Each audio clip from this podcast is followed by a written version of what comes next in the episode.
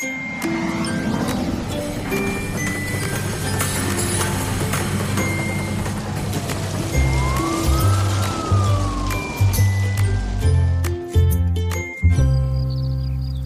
Bernie.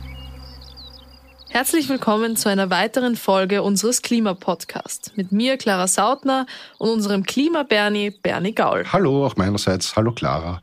Du, worüber wollen wir heute eigentlich sprechen? Also, mir wird das so einfallen. Bei uns sprengt das Tauwetter die Alpengipfel und es wird gefährlicher werden. Dann, dann die Waldbrände und Hitze in Kanada oder die Ozeane.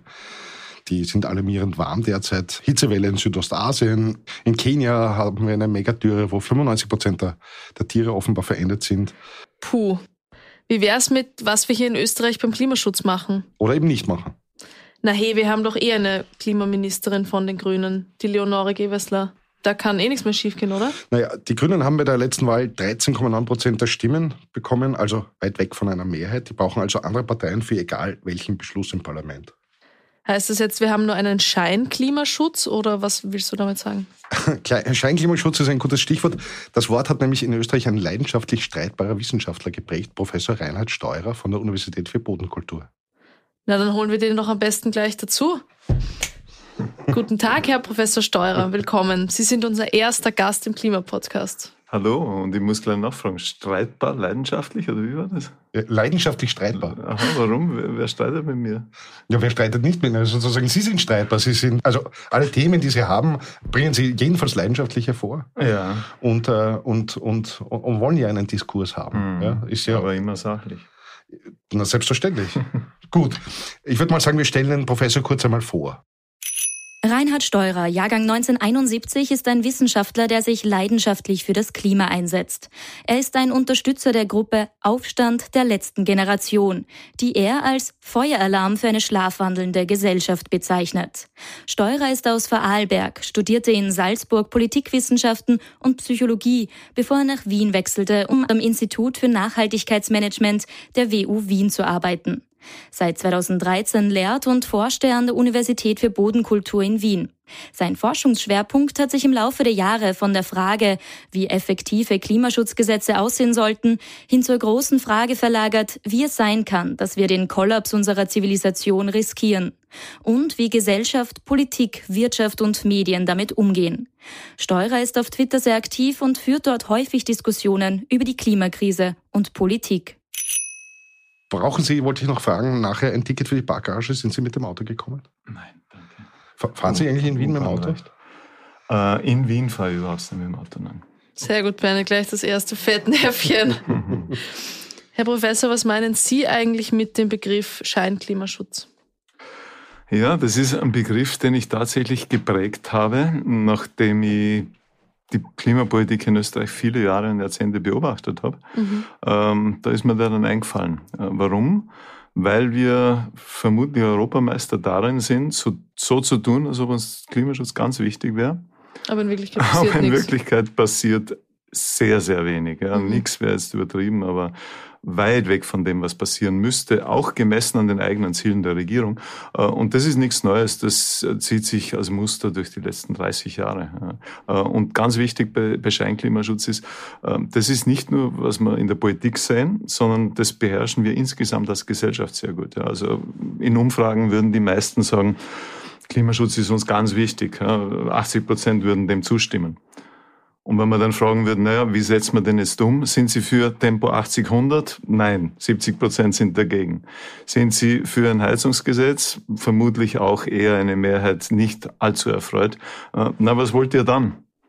Die ehrliche Antwort wäre dann Scheinklimaschutz. Also Also, weiterhin so tun, als ob, aber bitte schon äh, wascht uns den Pelz, ohne ihn nass zu machen. Also ein echtes Greenwashing des Themas sozusagen passiert in Österreich. Ähm, Seit immer. Seit immer, so kann man es sagen. Und Greenwashing ist dann das Stichwort, der Fachbegriff dafür, dass es in der Wirtschaft auch gemacht wird. Also Firmen sind natürlich auch sehr gut darin, zu betonen, wie wichtig ihnen das ist, dass sie bis dann und dann klimaneutral sein wollen. Äh, Und wenn es dann die, um die Gegenwart geht, was sie jetzt und hier tun, dann ist das ganz wenig. Aber also- es gibt ja auch viele neue Gesetze in Österreich zum Ausbau von Ökoenergien. Wir wollen bei der Stromproduktion bis 2030 klimaneutral werden, mhm. oder? Die Stromproduktion auf 100% erneuerbar umstellen ist der leichtere Teil, mhm. aber es ist ja nur ein kleiner Bruchteil des Gesamtenergieverbrauchs. Daneben bleibt der Verkehrssektor, der Gebäudesektor, die Industrie. Äh, da wird sehr viel fossile Energie verbrannt äh, und, und das ist die große Herausforderung, dass wir das alles wegbringen. Und wenn wir dann eben einen objektiven Maßstab anlegen, ob diese Gesetze reichen, die bisher verabschiedet worden sind, dann gibt es einfache Zahlen. Das sind die CO2-Emissionen. Die müssten im Jahr sechs bis sieben Prozent sinken, wenn wir das Ziel der Regierung ernst nehmen. Und sie sinken gerade mal um zwei bis drei Prozent, also nicht einmal halb so stark, wie sie müssten. Äh, und wenn man das einfach so stehen lässt, ohne das zu korrigieren, dann kommt natürlich der Vorwurf auf, okay, ihr meint es nicht so ernst, das sind symbolische Zielerklärungen. Das symbolischste von allen ist Klimaneutralität bis 2040. Wenn man das ernst meinen würde, müsste man ganz viel anders machen. Und wenn man das nicht tut, dann betreibt man halt Scheinklimaschutz in dem Fall durch eine schöne Zielsetzung, die nie so ernst gemeint war. Sie, Sie sprechen davon, dass ähm, zwei Drittel der Primärenergie, glaube ich, in Österreich ist noch, noch immer fossil. Also das, was genau. Sie angesprochen beim Heizen, beim Autofahren und so weiter und so weiter.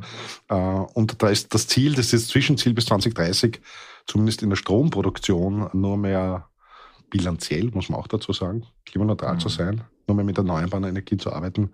Das ist ein bisschen dürftig, wenn ich es richtig verstehe. Das ist zu dürftig, aber das ist auch nicht das ganze Ziel. Also das komplette Ziel lautet ja dann Halbierung in etwa der gesamten CO2-Emissionen in allen Bereichen. Äh, dazu müssten die Emissionen im Jahr eben mindestens um 5, 6, 7 Prozent sinken und das tun sie nicht. Äh, das könnte man ja noch entschuldigen, wenn das ein, zwei Jahre passiert. Ja, dann würde man sich erwarten, dass korrigiert wird. Also dass die Regierung sagt, okay, wir sind jetzt letztes Jahr daneben gelegen, jetzt müssen wir mehr Maßnahmen auf den Weg bringen, um mhm. das zu korrigieren. Aber genau das passiert nicht, sondern man schaut dabei zu, wie wir das Ziel für 2030 schon verfehlen äh, und über Klimaneutralität 2040 redet man am besten gar nicht mehr, weil das ist so nicht erreichbar. Also das könnte dann irgendwann 2100 dann in Reichweite kommen. Ne? Wenn wir so weitermachen. Okay. Ja. Äh, mir ist aufgefallen, Ihre Kritik richtet sich vor allem gegen die ÖVP. Ist das mhm. so? Ähm, das stimmt aus zwei Gründen. Zum einen hat die ÖVP historisch sehr viel zu verantworten. Sie hat in den letzten 30 Jahren fast ausschließlich das Umweltministerium geführt, war somit hauptverantwortlich für Klimaschutz. Und sie trifft auf die Gegenwart zu, weil immerhin hat die Koalition uns versprochen, das Beste aus zwei Welten zu verbinden. Zu den zwei Welten hätten gehört quasi die strenge ÖVP-Asylpolitik und die ernsthafte grüne Klimapolitik. Das hätte ich jetzt unter den zwei Welten verstanden. Äh, geliefert ist eine Welt geworden, die Asylpolitik am ersten. Die Klimapolitik ist bis heute nicht in der Form aufgegangen. Das sieht man eben an den CO2-Emissionen, die nicht runterkommen. Äh, und somit äh, ist da wirklich äh, eine große Hoffnung enttäuscht worden. Also ich hätte mir mehr erwartet von der Koalition. Die Ansagen waren groß genug. Und sie sind nicht aufgegangen. Das kann man jetzt mittlerweile sagen. Ähm, und das wohlgemerkt, nachdem auch die ÖVP 2019 wegen der Fridays for Future Bewegung eigentlich aufgewacht ist. Also ich darf daran erinnern, 2019 hat der Nationalrat die Bundesregierung aufgefordert, einen Klimanotstand zu erklären mit den Stimmen der ÖVP. Und das war für mich so ein Aufbruchmoment, wo ich mir gedacht habe, okay, jetzt scheinen sie es kapiert zu haben. Dann kam die Koalition mit den Grünen, wieder ein Zeichen, wo man sich gedacht hat, okay, jetzt könnte ein Kurswechsel in der Klimapolitik kommen. Und es ist nicht geliefert worden. Also da sind ganz viele enttäuschte Hoffnungen äh, in den letzten Jahren entstanden. Und jetzt ist eine Totalblockade im Gange. Also ich rechne zum Beispiel nicht mehr damit, dass das Klimaschutzgesetz kommt, das mhm. seit drei Jahren in wie Verhandlung ist. Wie schaut es mit den anderen Parteien aus? Sind die Großartige Über die FPÖ reden wir natürlich am besten gar nicht. Das ist noch oh, ja, schlimmer. Kurz drüber, ja, aber ich wollte gerade sagen, je näher sie zu 30 Prozent in den Umfragen kommen, umso mehr muss man drüber reden. Auch wir Wissenschaftlerinnen können sie nicht mehr ignorieren, äh, weil das ist tatsächlich äh, eine Gefahr, also eine klimapolitische Gefahr. Von den anderen Politikbereichen möchte ich gar nicht reden, das ist nicht meine Expertise. Aber klimapolitisch wäre FPÖ in der Regierung das Schlimmste, was passieren könnte. Das wird die ÖVP noch, noch toppen. Und ÖVP, FPÖ wäre der klimapolitische Supergau. Also dann können wir uns eigentlich aus allen klimapolitischen Zielen der EU verabschieden und uns die Strafzahlungen ausrechnen, die das kosten wird. Weil die, die Freiheitlichen sozusagen den, den Klimaschutz nicht sehr ernst nehmen, oder? Ja, also bei der ÖVP ist das passende Wort Scheinklimaschutz, also so zu tun, als ob und dann äh, möglichst wenig davon umsetzen. Bei der FPÖ geht es noch viel weiter, da müssen wir über Verleugnung reden. Ja, also die, die, das ist eine Partei, die die Dringlichkeit, die Ernsthaftigkeit des Problems verleugnet. Speziell der jetzige Parteichef Kickel äh, sagt in Sommergesprächen und anderen Interviews ausdrücklich, es war früher schon wärmer und die Gletscher sind früher schon geschmolzen. geschmolzen. Wo ist das Problem? Mhm. Das ist Wissenschaftsverleugnung. Also er sagt, ihr Wissenschaftler könnt's mich mal, ich mache mir die Welt, wie sie mir gefällt und da spielt Klimapolitik keine Rolle darin. Aber denken Sie nicht, dass das etwas, also ich meine, ich weiß natürlich nicht, ob die Freiheitlichen das wirklich so sehen oder hier die wissenschaftlichen Fakten sozusagen wirklich ignorieren oder ob das etwas ist, Stichwort Populismus, ja. was man halt gern sagt, weil es viele Menschen gern hören wollen. Zum einen wird es verschiedene Meinungen in der Partei geben. Ich habe auch schon mit FPÖ-Politikern gesprochen, die sagen, ich sehe das nicht so, ich sehe das anders. Aber es ist schon relevant, was der Parteichef natürlich sagt, äh, aus welchen Motiven auch immer. Äh, und wenn das gesagt wird, weil das beim Stammtisch gut ankommt, äh, dann ist es umso unverantwortlicher, weil er schickt die Leute ins Verderben, indem er ihnen Märchen und Lügen erzählt, die sie gern hören wollen. Dadurch wird das Problem nicht besser, sondern schlimmer und schlimmer. Also so werden wir das nicht lösen. Wie schaut es bei den anderen Parteien aus, bei den SPÖ und den NEOS? Ja, bei der SPÖ ist gerade viel im Umbruch. Also bisher hätte ich gesagt, das ist auch äh, überwiegend der Partei des Scheinklimaschutzes, die nie ernsthaft geworden ist bei dem Thema. Sie haben ja lang genug äh, mit der ÖVP regiert und, und haben äh, das zum Teil dann auch mit zu verantworten. Auch die bisherige Parteichefin hat es nicht allzu ernst genommen, würde ich sagen. Äh, und jetzt ist gerade ein Umbruch. Also man kann jetzt mehr erwarten. Äh, die, die Aussagen des neuen Parteivorsitzenden sind zumindest so, dass die anders klingen. Also er sagt, er möchte mehr auf die Wissenschaften, auch die, auf die Aktivistinnen hören.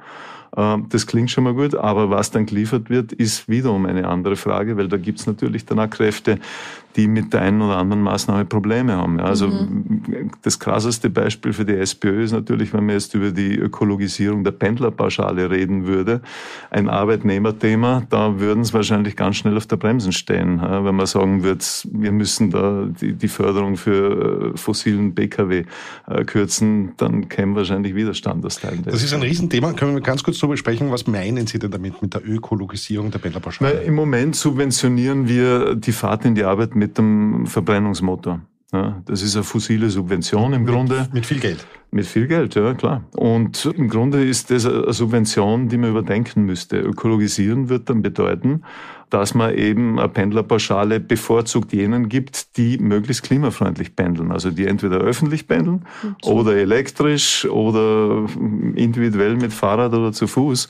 Also eine Subvention äh, des, des fossilen Verkehrs durch die Pendlerpauschale ist nicht mehr zeitgemäß. Die Neos die Neos sind äh, eine weitere ernstzunehmende Klimaschutzpartei. Das ist äh, gut und wichtig. Ist nicht selbstverständlich, weil die Liberalen grundsätzlich ein Problem haben mit dem Thema. Siehe FDP in Deutschland, also das ist ein Desaster, was da aufgeführt wird mit dem Heizungsgesetz und, und auch all den populistischen Sagern, die daherkommen. Das ist sozusagen die typische liberale Position, die FDP. Und die Neos sind zum Glück eine jüngere Partei, die diese liberale Tradition nicht mitbringen und somit das Thema deutlich ernster nehmen. Äh, für meinen Geschmack betonen sie zu sehr die Bedeutung des CO2-Preises, also die Marktmechanismen. Der Markt ähm, wird das regeln mit politischer Intervention.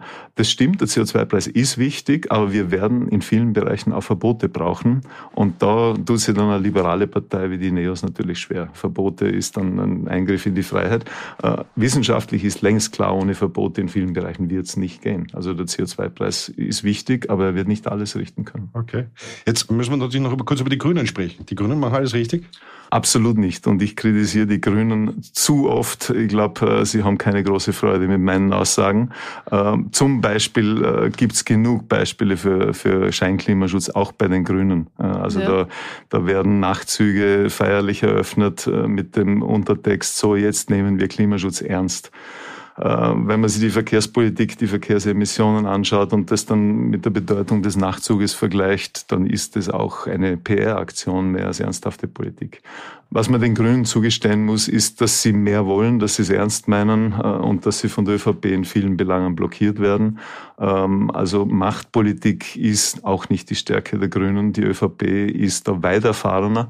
Und um einmal was Positives zu sagen, äh, Machtpolitik kann man von der ÖVP lernen. Also da sieht man, wie das funktioniert, dass man die Interessen durchsetzt äh, und den anderen hängen lässt oder ins Messer laufen lässt, wie auch immer. also das, das kann die ÖVP aufgrund von von jahrzehntelanger Regierungserfahrung. Ich meine, wenn wir Klimawissenschaftler sozusagen fragen, was kann man denn tun, der, nämlich der Einzelne sozusagen für den Klimaschutz, dann sagen die doch auch immer, ähm, es ist auch eine Entscheidung in der Wahlzelle, ist natürlich nicht unwichtig. Jetzt, um ehrlich zu sein, bin ich mir jetzt nicht sicher, was das heißt. Wir wollen jetzt keine Wahlempfehlung mhm. machen, sondern, sondern äh, irgendwie äh, alle machen ein bisschen Greenwashing, einmal mehr, einmal weniger. Mhm. Ähm, das ist ein Dilemma. Wie geht es Ihnen dabei? Ähm, also wenn man fragt, was kann der Einzelne tun, ist meine Antwort grundsätzlich, dass der politische Handabdruck, also aufzuzeigen und zu sagen, so geht's nicht mehr weiter, wichtiger ist wie der ökologische Fußabdruck. Reden tun wir meistens über den ökologischen Fußabdruck, also wo kann der Einzelne äh, CO2 einsparen bei der Ernährung, bei der Mobilität und so weiter, ist alles wichtig. Aber so werden wir das Problem nicht lösen. Wir werden es nur politisch lösen und politisch lösen bedeutet, es braucht eine andere Klimapolitik dafür. Der erste Schritt, einen politischen Handabdruck zu hinterlassen, wäre in der Wahlzelle. Absolut. Ja. Und da sage ich immer wieder, es wäre höchste Zeit, Scheinklimaschutz abzuwählen und echten Klimaschutz, ernsthaften Klimaschutz zu wählen. Ähm, das schaut im Moment nicht so aus, als ob das bei der nächsten Nationalratswahl in die Richtung ginge. Äh, also insofern äh, sind wir klimapolitisch in größeren Schwierigkeiten. Zum ökologischen Fußabdruck noch schnell. Ich habe neulich gehört, dass das ein Begriff ist, der von BP Wir eingeführt haben den wurde. Footprint Calculator, den Fußabdruckrechner mehr genau, oder weniger um sozusagen die damit jeder Einzelne ausrechnen kann, wie viel CO2 auf den Endkonsumenten genau. abzuwälzen. Genau. genau. Ein geschickter Schachzug, wo man dem Einzelnen all die Verantwortung gibt, damit politische Regelungen verhindert, weil der Einzelne soll doch und kann doch. Äh, sozialwissenschaftlich ist ganz klar, dass wir das nur politischen Regeln, die für alle gelten, lösen. Und das braucht eine andere Klimapolitik. Herr Professor, Sie engagieren sich ja äh, aktiv auch bei den Fridays for Futures, waren auch sozusagen bei, bei Klimakleberaktionen dabei ja, und haben das befürwortet, also befürworten das auch als mit, mit vielen anderen Wissenschaftlern, muss man dazu sagen. Meine Frage ist, geziemt sich das eigentlich für den Wissenschaftler, hier auch als Aktivist in irgendeiner Form aufzutreten? Ja, wir verschieben da wahrscheinlich gerade die Grenzen von dem, was geht und, und was äh, legitim ist. Ähm, wie ist es dazu gekommen? Also zum einen haben wir uns als Scientists for Future tatsächlich schon 2019 hinter die Fridays for Future gestellt und gesagt, die Bewegung ist wichtig, die haben auch recht mit ihren Forderungen. Ähm, und jetzt sind wir einen Schritt, einen Schritt weitergegangen und haben äh, auch gesagt, dass ziviler Widerstand, auch wenn er lästig ist, auch wenn er die Menschen ärgert und behindert, durchaus in einem Notstand ein legitimes Mittel ist, um zu sagen, wir können so nicht weitermachen. Ist das für Wissenschaftler äh, in Ordnung? Das ist eine wichtige Frage und meine Antwort darauf ist, solange wissenschaftlich nachweislich klar ist, dass diese Bewegungen Teil der Lösung sind, und dass es ohne die nicht geht. Und wir sehen, dass ohne Umdenken in der Gesellschaft, ohne gesellschaftliche Bewegung nicht geht. Also solange das die Evidenz hergibt, ist es ja wohl logisch, dass man sich hinter die Lösung stellt oder versucht, die Lösung zu stärken. Denn Tatsache ist auch, all diese Bewegungen, Fridays genauso wie äh, die letzte Generation, sind im Moment noch zu schwach, zu klein, um jetzt die Änderung, die politische herbeizuführen, die notwendig wäre. Ähm, wenn sie größer, wenn sie stärker werden, Idealerweise, wenn sie eine Massenbewegung werden, idealerweise als Demonstrationsbewegung, so wie 2019, dann hätten wir bessere Chancen, eine bessere Klimapolitik zu kriegen, weil man sieht dann auch, dass Regierungen, auch Parteien wie die ÖVP darauf reagieren. Also die Erklärung zum Klimanotstand 2019 war eine direkte Reaktion auf die Fridays-Bewegung. Man sieht, dass das dann politisch absolut wirkt. Ich meine, 2019 waren da wirklich die großen Proteste überall, auch in Österreich, riesengroß. Es ist dann irgendwie Corona, das Corona-Thema hat das natürlich, äh, ist der irrsinnig eingefahren. Äh, genau, äh, die andere Geschichte ist, dass die Greta Thunberg die Schule abgeschlossen hat. Mhm. Die kann keinen Schulstreik mehr machen. Hat aber gesagt, dass sie weiter mhm. demonstrieren wird für das, mhm. für das Klima, das schon. Ja. Aber sozusagen, was wir bräuchten, ist sozusagen wieder die Jugend, die auf der Straße ist. So ist es leider, muss man dazu sagen, weil niemand tut das gern, ja, dass er seine Freizeit auf der Straße verbringt, äh, ob in Massen oder in kleinen Gruppen. Beides ist im Grunde bedauerlich. Vor allem, dass wir den jungen Leuten äh, die, die Aufgabe geben, das Problem rumzureißen, wo es wir Eltern haupt, hauptsächlich verbockt haben sozusagen. Äh, also im Grunde ist ein Armutszeugnis äh, für uns als Gesellschaft, äh, dass manche tatsächlich so weit gehen müssen, sich dem fossilen Alltag in den Weg zu stellen. Das ist ein, ein Akt der Verzweiflung. So ist es ja.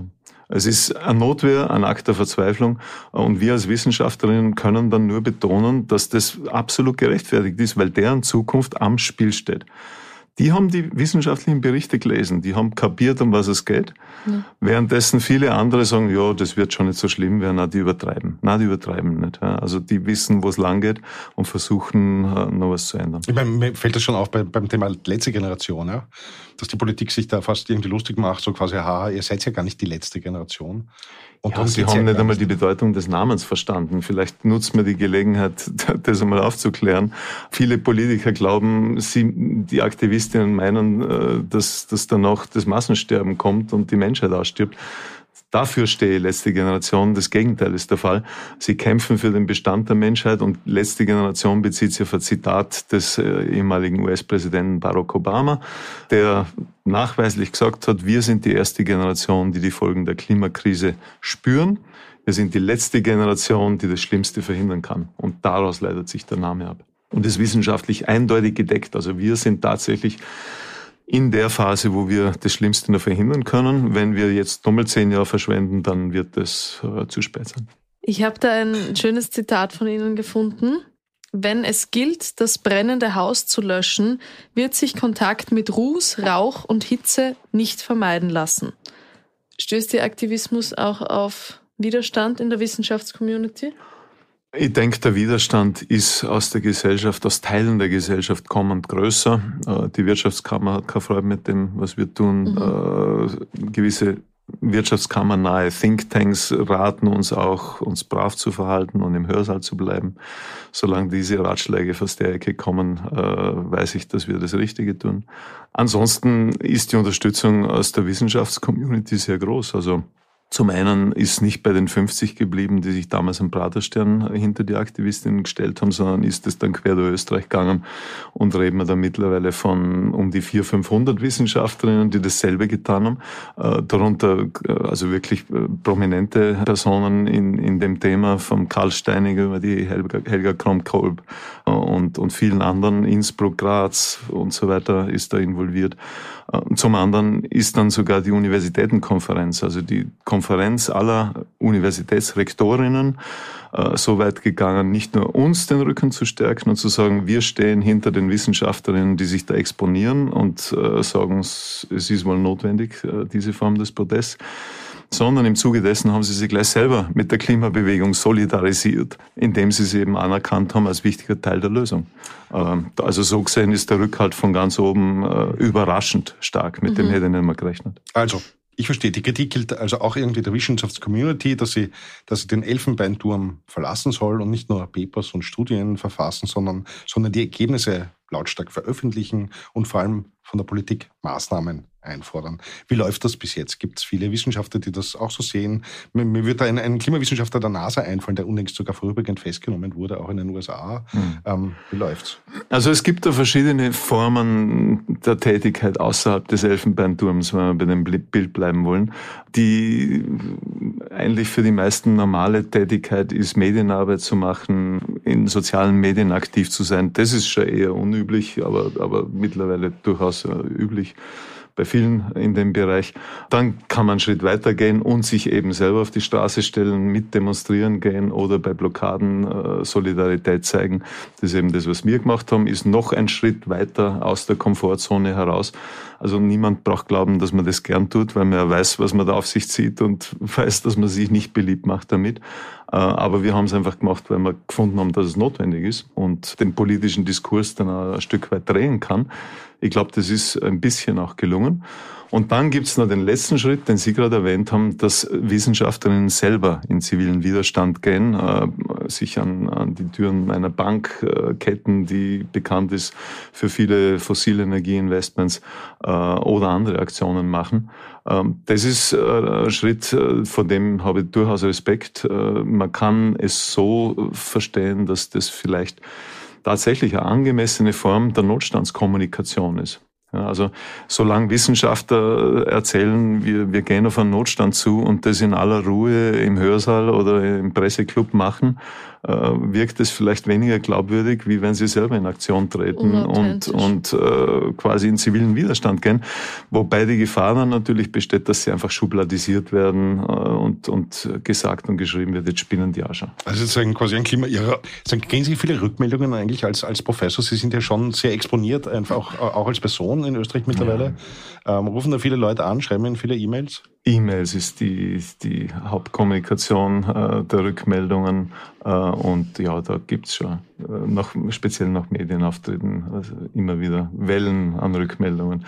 Äh, und meistens gemischt, also positive genauso wie negative. Oft ist das dann ziemlich ausgewogen. Äh, manchmal überwiegen die negativen und in seltenen Fällen überwiegen die positiven. Und wie gehen Sie damit um? Ähm, ich, bin meistens nicht in der Lage, allen zu antworten. Ich möchte die Gelegenheit in dem Fall benutzen, um zu sagen, tut mir leid. Also das ist einfach dann oft zu viel. Das kann man sich so vorstellen, dass letzten Sonntag zum Beispiel eine Ö1-Sendung äh, gelaufen ist, Gedanken. Äh, da kommen dann 60, 70 E-Mails äh, innerhalb von einem Tag. Äh, und das ist dann oft einmal zu viel zum jedem zurückschreiben. Die Fans. Ähm, und äh, Leute, die mich vorher nie gesehen haben oder gehört haben. Also keine Fans, glaube ich. Äh, und dann gibt's natürlich Verleugner-E-Mails, also die, die mir die Klimakrise erklären wollen und, und sagen, das ist nicht das CO2, sondern der Vulkanismus oder sonst irgendwas. Und die Erdachse. Die, die ich, lese ich, E-Mails auch immer, ja? Ja, die lese ich natürlich äh, halbe Zeilen lang und dann ich schicke Ihnen immer zurück den, den Klimabericht zum, zur Physik sozusagen des Klimawandels. Ich bin kein Klimawissenschaftler, okay. ich kann das nicht beurteilen. Äh, ich, ja. ich, verstehe die Wissenschaft, ich glaube auch der Wissenschaft. Mhm. Was ja eigentlich keine Glaubensfrage ist, muss man auch dazu sagen. Ja. Äh, und da kommt dann immer nichts zurück, das muss man auch sagen.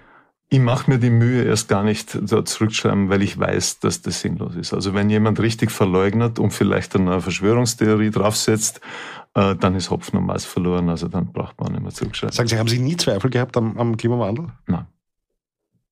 Als Wissenschaftler wäre das auch ein bisschen paradox, Wissenschaft anzuzweifeln, äh, so wie auch nie angezweifelt habe, dass Corona für, für viele vulnerable Gruppen eine ernsthafte Erkrankung ist. Also äh, Wissenschaftler sein bedeutet schon auch Kolleginnen aus anderen Fachbereichen äh, zu vertrauen, dass die ihre Arbeit richtig machen. Und mittlerweile ist das so eindeutig, weil man es ja sieht und, und spürt, nicht immer, aber immer öfter.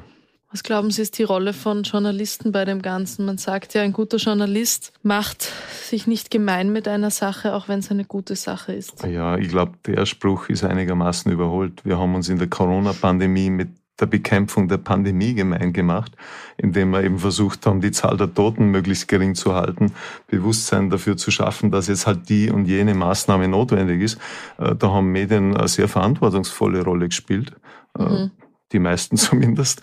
Fallen mir einige ein, die äh, man als Ausnahme aufzählen könnte, aber die meisten haben da ihre Verantwortung wahrgenommen. Äh, und in der Klimakrise sollte man das anders machen. Warum eigentlich? Da geht es genauso um Millionen, wenn nicht Milliarden Menschenleben, die auf dem Spiel stehen. Äh, und da sollten wir uns neutral verhalten, bloß weil das irgendwie politisch eingefärbter ist. Das ist sowieso einer der größten Irrmeinungen unserer Zeit, dass das irgendwas mit grüner Politik zu tun hätte. Da geht es um die Zukunft der Zivilisation. Das hat mit keiner Parteifarbe zu tun. Es sollte eigentlich jedem etwas dran liegen, die Zukunft für die eigenen Kinder und Enkelkinder meine, zu sichern. Das ist ja etwas, was ich am wenigsten verstehe dabei, warum auch in dieser Koalition, aber überhaupt irgendwie in der Politik, warum das Klimathema grün sein soll. Das gehört den Grünen. Mhm. Es ist historisch leider so gewachsen, aber es ist ein großes, großes Missverständnis, aus dem man ganz schnell rauskommen mhm. sollte. Ja, ähm, weil tatsächlich müsste man eigentlich Zivilisationsschutz und nicht Klimaschutz sagen. Und das hat mit Grün äh, schlussendlich wenig zu tun. Äh, es ist äh, eine starke Sozialpolitik dahinter. Es ist äh, im Grunde eine sehr konservative Agenda äh, mit drin, weil es um die Bewahrung äh, unseres Lebensraums geht. Leider ist es halt historisch so parteizugehörig eingeordnet worden. Herr Professor, Sie lehren an der Universität für Bodenkultur. Sie sind aber eigentlich, Sie kommen ja eigentlich aus der Politologie. Können Sie kurz erzählen, wie Sie überhaupt auf das Klimathema gekommen sind?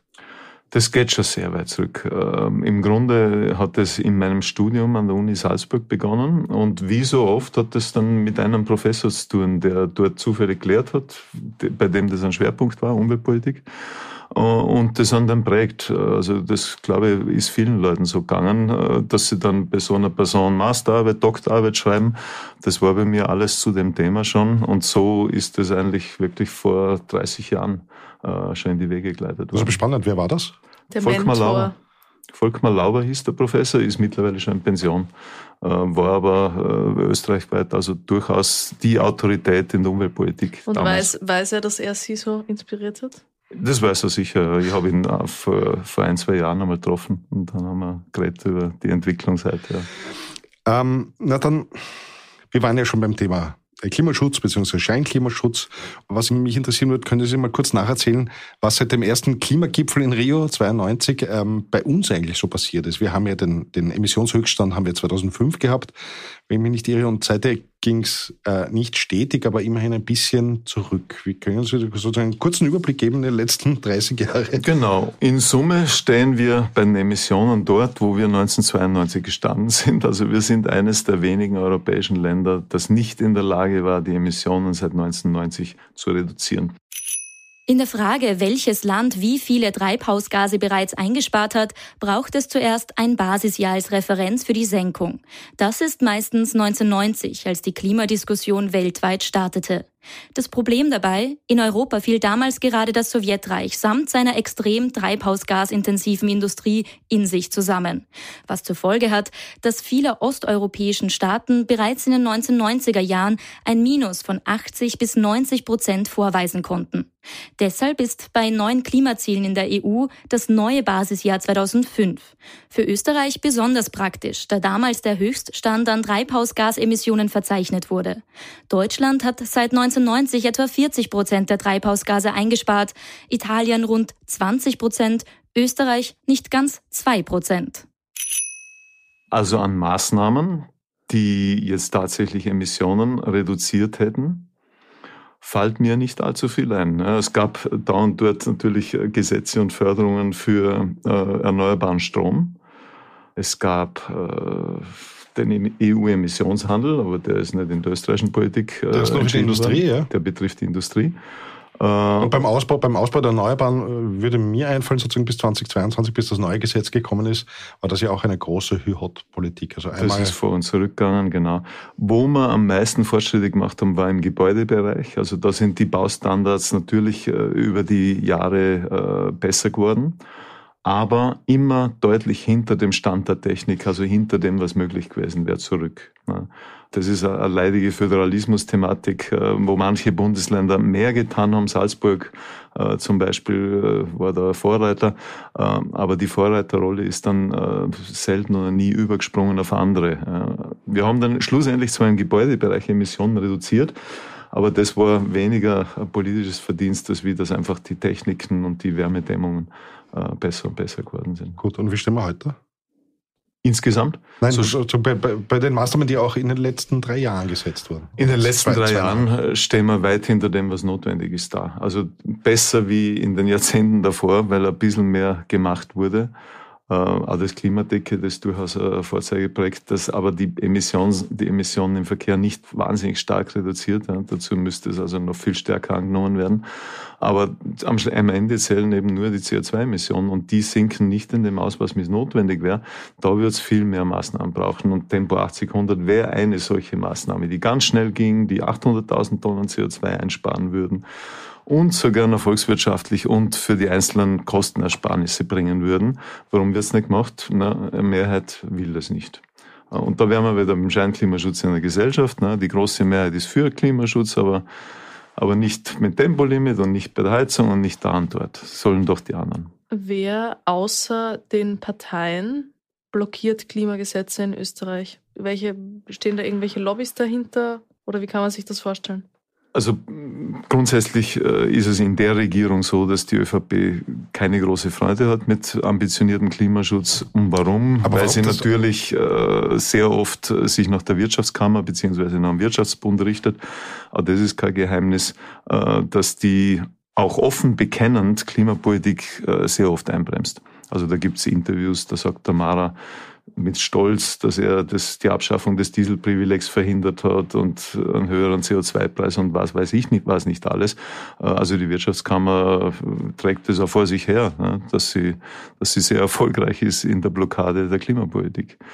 Historisch gesehen ist es sogar verständlich, ja, weil das kommt aus einer Zeit, wo fossile Energie billig war, konkurrenzlos billig. Da hätte man befürchten müssen, dass die Wirtschaft dann vielleicht Wettbewerbsfähigkeit verliert, wenn man das ändert.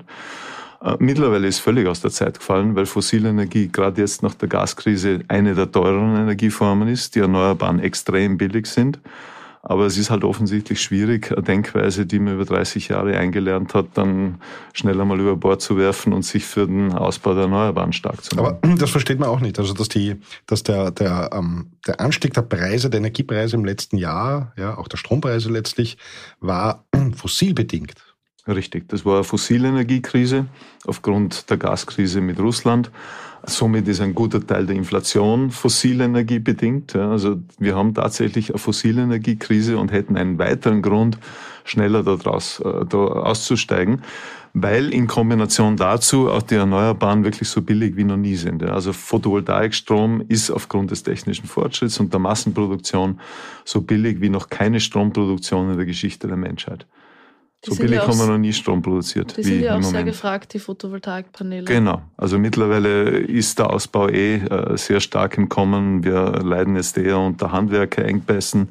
Ja. Ähm, und, die kommen gar nicht nach. Das wollen so viele genau. Leute jetzt haben. Auch das äh, wäre mit der politischen Unterstützung in den Griff zu kriegen. Also mhm. ich habe während dem Höhepunkt der Gaskrise schon davon geredet, was wäre mit einem Assistenzeinsatz des Bundesheeres beim Montieren von Solarpanelen. Das ist nicht allzu schwierig. Ja. Der Anschluss ist schwierig, aber die Montage könnte man mit einem Assistenzeinsatz oder mit, mit so einer Ausbauoffensive in den Griff kriegen. Aber wir sind nicht in so einem Notstand, dass man solche unkonventionellen Methoden äh, ergreifen müsste. Sie haben vorher schon das Klimaschutzgesetz kurz angesprochen. Ähm, das fehlt.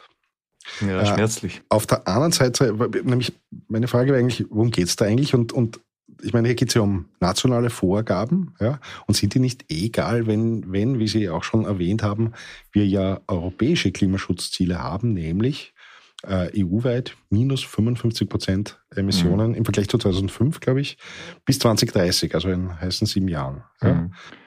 Aber wie werden wir die EU-Ziele erreichen? Zum einen mit dem Emissionshandel, der deckt knapp die Hälfte der Emissionen ab. Zum anderen, indem nationale Regierungen äh, ihre nationalen Ziele erreichen. Nur so kann die EU insgesamt die Ziele erreichen. Also das braucht dann eben eine nationale Umsetzung. Äh, und im Moment schwirren wir planlos umher, ohne wirklich einen Zielpfad, äh, der garantiert, dass wir dorthin kommen. Ein Klimaschutzgesetz könnte genau äh, diese Verbindlichkeit erhöhen, dass das Ziel 2030 auch tatsächlich erreicht wird. Und würde man von dem Pfad abweichen, müsste ein gutes Klimaschutzgesetz Mechanismen vorsehen, dass man wieder auf den Pfad zurückkommt. Also da müsste irgendwas passieren, wo dann Emissionseinsparungen eben Was, geholt wie, werden. Wie wird das Klimaschutzgesetz ausschauen? Wäre das eine Form von mehreren Gesetzen oder? Das wäre ein Gesetz, in dem eben geregelt wird, wo wir bis 2030 oder bis 2040 hinwollen, mhm. Ähm, was das Jahr für Jahr für Jahr bedeutet. Also da gäbe es dann einen Reduktionspfad, wo man jährlich schauen könnte, ob wir auf Zielkurs sind oder nicht. Und eine Liste von Maßnahmen. Äh, und nicht unbedingt eine Liste von Maßnahmen, sondern äh, Mechanismen, die festlegen, was passiert, wenn wir nächstes Jahr zum Beispiel von dem Pfad abweichen. Also da müsste dann einfach äh, die Bundesregierung einen neuen Maßnahmenkatalog auf den Weg bringen, mhm. um aufs Ziel zurückzukommen. Warum kommt das Klimaschutzgesetz nicht? Weil auch der ÖVP ganz klar ist, hätte man diese Verbindlichkeit und würde man den Kurs, den wir im Moment haben, korrigieren müssen, dann wird an sowas billigen wie ein Tempolimit ganz schnell keinen Weg mehr vorbeiführen. Also man müsste ganz schnell solche Maßnahmen ergreifen, wenn man die Emissionen ernsthaft senken wollte. Und wie ist das mit den Bundesländern? Wie spielen die da auch eine Rolle beim Die würden genauso in die Pflicht genommen werden, genau. Also ein Teil der Emissionen wird äh, durch die Bundesländerpolitik verantwortet im Gebäudebereich. Äh, ein gutes Klimaschutzgesetz würde auch festschreiben, was im Gebäudebereich durch die Bundesländer zu geschehen hat. Äh, und es wird festschreiben, was dann erfolgt, wenn die Ziele in den Bundesländern verfehlt werden, bis hin zur Beteiligung an Strafzahlungen. Im alten Klimaschutzgesetz war das geregelt. Ich glaube, die Bundesländer hätten da 20 Prozent der Strafzahlungen übernehmen müssen. Ob das in der Form dann für 2030 noch gilt, bin ich mir gar nicht sicher. Vermutlich schon. Aber äh, trotzdem gehört das neu geregelt. Wir haben ja derzeit keins, also wir wissen es nicht genau. Nein, es ist noch in Kraft, aber ohne äh, dass Zielsetzungen drinstehen. Also wäre die Frage, ob die 2030 Ziele, die nicht in dem Klimaschutzgesetz stehen, dann für diese Sanktionsmechanismen anwendbar ist die mit den Ländern ausgemacht worden sind. Gut, aber also besser wäre ein neues, ja, definitiv. Gut, ich meine, es gab ja einen, äh, es ist ein Entwurf ist durchgestochen worden, schon im April 2021. Um ihn abzuschießen, ja klar. Um es abzuschießen, mhm. möglicherweise. Ja. Ich habe mir gedacht, das ist immer so eine Sollbruchstelle, die man irgendwie beim Verhandelt rausgeht. Aber da stand drinnen quasi für jede Tonne, die quasi jemand drüber ist, also ob das jetzt der Bund oder die Länder sind oder die Gemeinden, muss eine gewisse Summe quasi in einen Klimatopf eingezahlt mhm. werden. Das hat, das war ja die große, große Aufregung. Und das, das eine und die andere große Aufregung war, dass ähm, wenn wir nicht aufs Zielpfad sind, sofort Sofortmaßnahmen sind, wie zum Beispiel Temporeduktion. Ja. Oder Anhebung der Mineralölsteuer wäre auch so ein, so ein Mechanismus. Ähm, blöderweise ist nicht drin gestanden, dass wenn die Mineralölsteuer angehoben werden würde, um Emissionen zu reduzieren, dass zugleich dann natürlich die Mehreinnahmen rückverteilt werden müssten. Das wäre ganz wichtig, weil ansonsten trifft es die ärmeren Haushalte zu hart. Die Rückverteilung ist also wirklich immer ganz wichtig, wenn man CO2-Preis einhebt, weil ansonsten trifft man die, die es am wenigsten leisten können. Herr Professor, wir haben eh schon vorher darüber gesprochen, was ich mich frage, schon auch, weil wir eine Partei haben wie die, wie die Freiheitlichen Partei, wo wir gesagt haben, die das Thema eigentlich wirklich negieren, äh, dass das äh, gar nicht da wäre. Äh, trotzdem ist die auf 20 Prozent in den Umfragen geht sicher Richtung 30. Ich halte es für durchaus möglich, dass wir nächstes Jahr im Herbst einen Bundeskanzler Kickl haben. Mhm.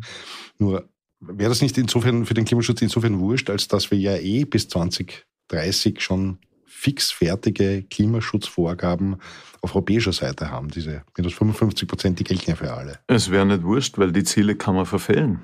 Und dann wird man halt Strafe zahlen müssen dafür. Und im Moment wissen wir noch gar nicht, wie hoch die dann ausfallen würde. Aber da reden wir durchaus von Summen, die sich bei 10 Milliarden dann äh, abspielen. Also äh, es ist nicht so, dass nur weil es das EU-Ziel gibt, man dort ohnehin hinkommen muss. Man kann sagen, äh, wir kaufen halt Zertifikate und tun genau nichts im Inland. Es wäre ein teurer Weg. Man würde mittlerweile dadurch wahrscheinlich sogar Wettbewerbsfähigkeit verlieren, weil ich würde sagen, mittlerweile ist ein Wettbewerbsvorteil, wenn man stark Erneuerbare ausbaut und wenige Emissionen hat. Ähm, und somit ist es absolut nicht egal. Okay, wollen wir schauen, wie es dann wirklich wird. Jetzt mhm. ähm, noch sozusagen auf die europäische Ebene. Da fällt mir auf, dass da jetzt ein relativ neuer, aber sehr großer Widerstand ist der europäischen Volksparteien gegen den Green Deal.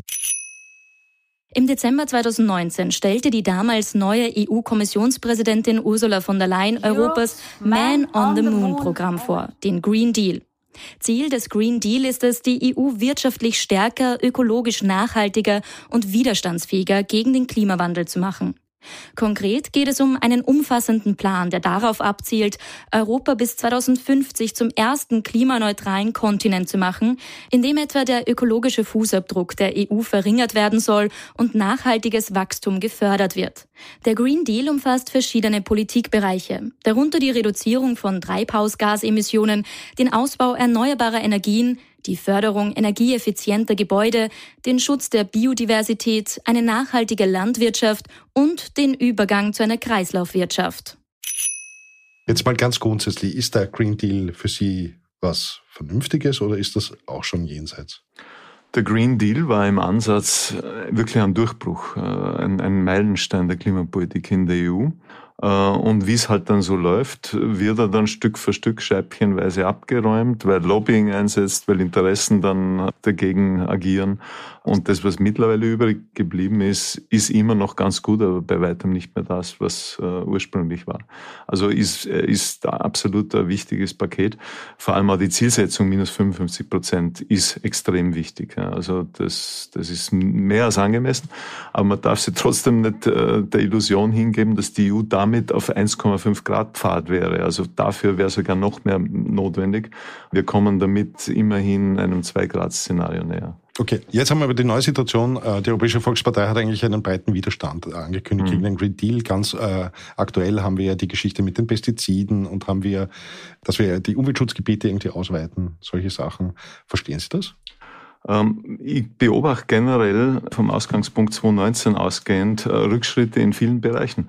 Äh, verstehen tue ich es deswegen, weil damals 2019 waren das alles nur Zielsetzungen. Ne? Der Green Deal war Ankündigung, der Man on the Moon Moment war da das Stichwort der Kommissionspräsidentin.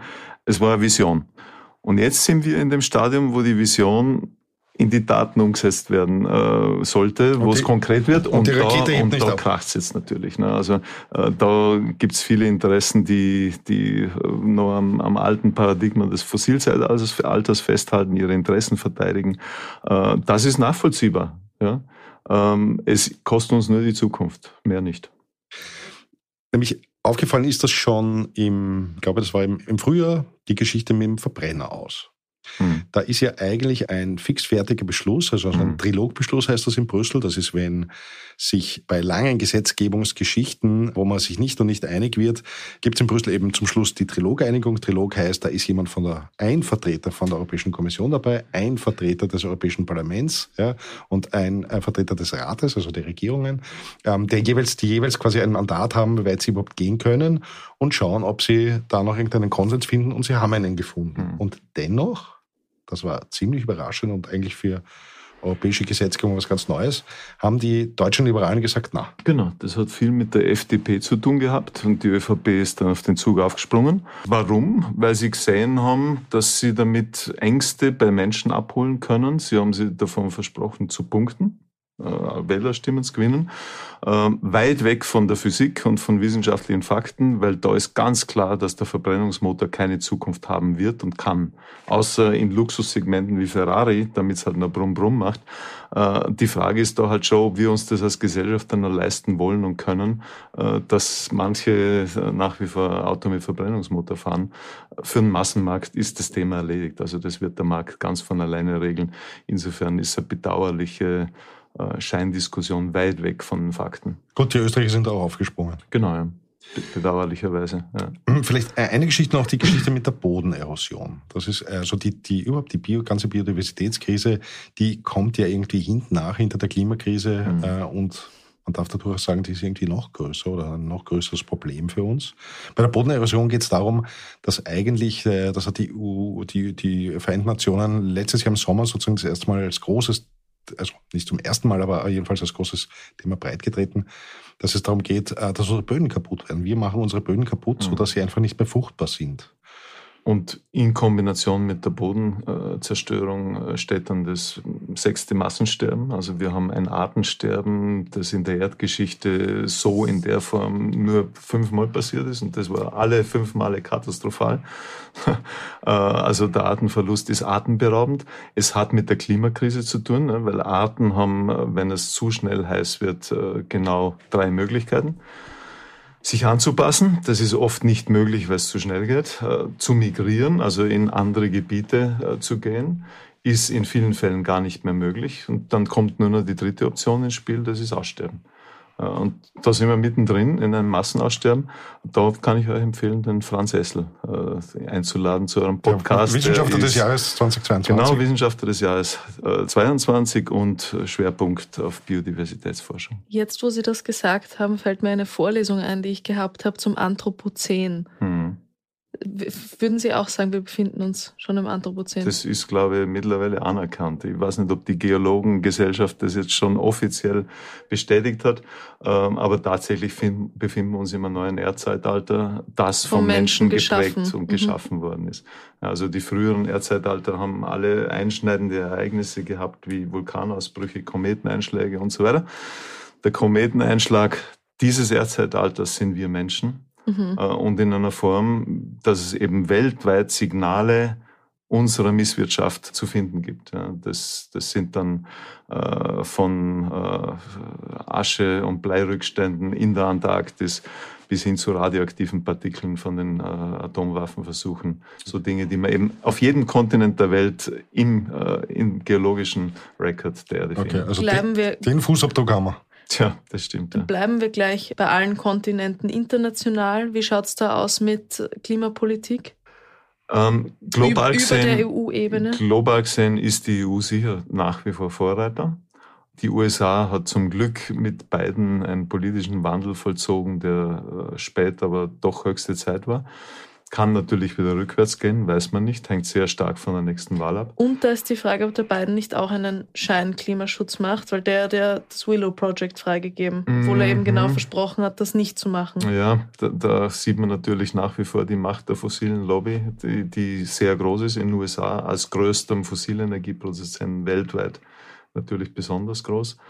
Ähm, und wenn man die, die anderen Erdteile anschaut, äh, passiert in China ganz viel. Also mhm. China installiert wahnsinnig viel äh, Photovoltaik und Windenergie, hat aber viel zusätzlichen Strombedarf, äh, weswegen eben nach wie vor Kohlekraftwerke äh, angeschalten werden.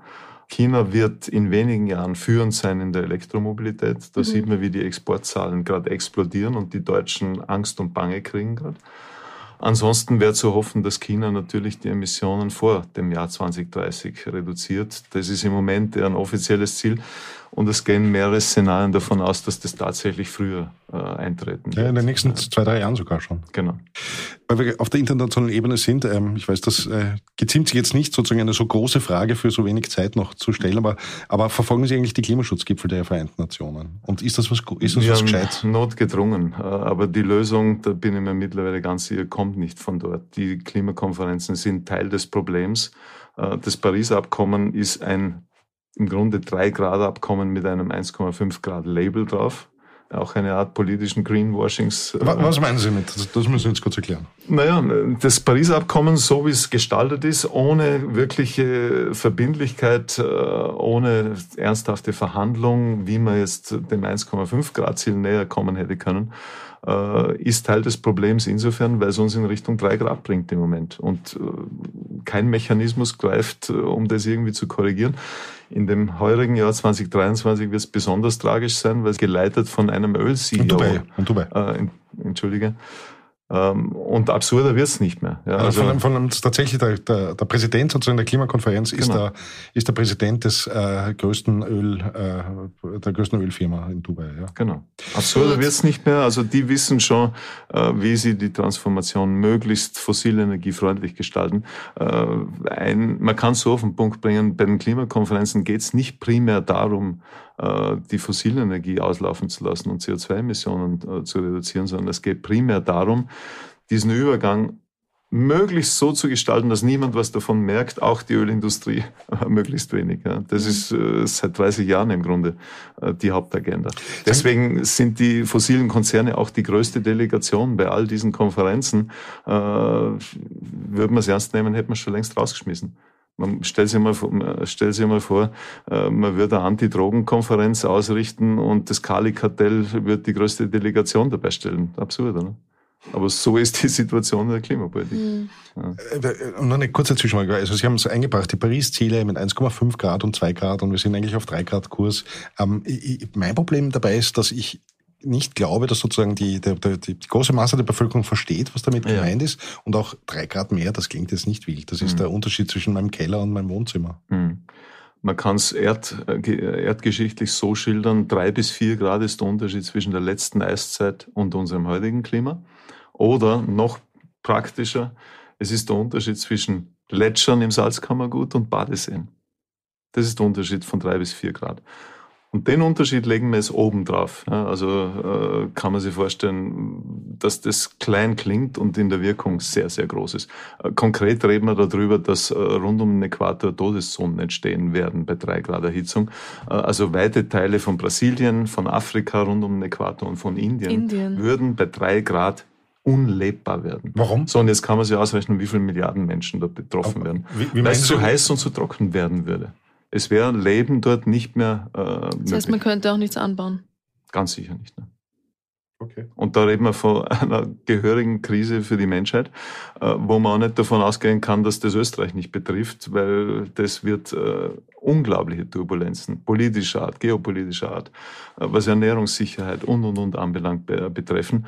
Aber damit wir es noch ein bisschen konkreter zu uns holen, die Todeszonen am Äquator sind eine Geschichte, aber man geht auch davon aus, dass bei drei bis vier Grad Erhitzung zu einer Verwüstung von Südeuropa kommt. Und erste Anzeichen davon sehen wir schon in Spanien, Frankreich, mhm. Italien.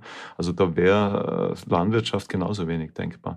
Äh, und mit größten Schwierigkeiten natürlich auch in Ostösterreich äh, für die Landwirtschaft. Okay. Was würden Sie Freunden und Verwandten raten oder was sagen Sie, wenn Sie gefragt werden, was man als Einzelperson für den Klimaschutz machen kann, was man, wie man sich bemühen kann? Engagiert euch politisch. Ähm, der ökologische Handabdruck, also aufzuzeigen, so geht es nicht weiter, ist das Wichtigste, was jeder Einzelne tun kann idealerweise kombiniert mit einem geringen ökologischen Fußabdruck, ja, damit das authentisch und glaubwürdig ist. Äh, aber politisches Engagement ist der Weg daraus, weil wir das Problem nur politisch lösen können. Und die Politik kommt nicht von alleine, sondern die muss eben durch Druck von unten herbeigeführt werden. Äh, das Schöne ist, da gibt es sehr viele Möglichkeiten, sich einzubringen. Das fängt in den sozialen Medien an und endet äh, beim Klimakleben. Das Spektrum dazwischen ist riesengroß, da ist mhm. für jeden was dabei, wenn man wirklich Teil der Lösung werden will. Okay, dann müssen wir an dieser Stelle Schluss machen. Vielen Dank, Herr Professor, fürs Vorbeikommen. Wir werden an all den Themen natürlich dranbleiben. Alles Gute, bleiben Sie gesund und auf Wiederhören. Vielen Dank für die Einladung. Es war mir eine Ehre, euer erster Gast sein zu dürfen. Dankeschön. Und uns war es auch eine Ehre. Das war's für heute vom Klima Bernie mit mir, Clara Sautner und Bernie Bernhard Gaul. Wenn euch der Podcast gefallen hat, abonniert uns auch auf Apple Podcasts oder Spotify. Vor allem aber erzählt euren Freunden von uns. Klima Bernie ist ein Podcast des Kurier, Ton und Schnitt von Dominik Kanzian, produziert von Elias Nadmesnik.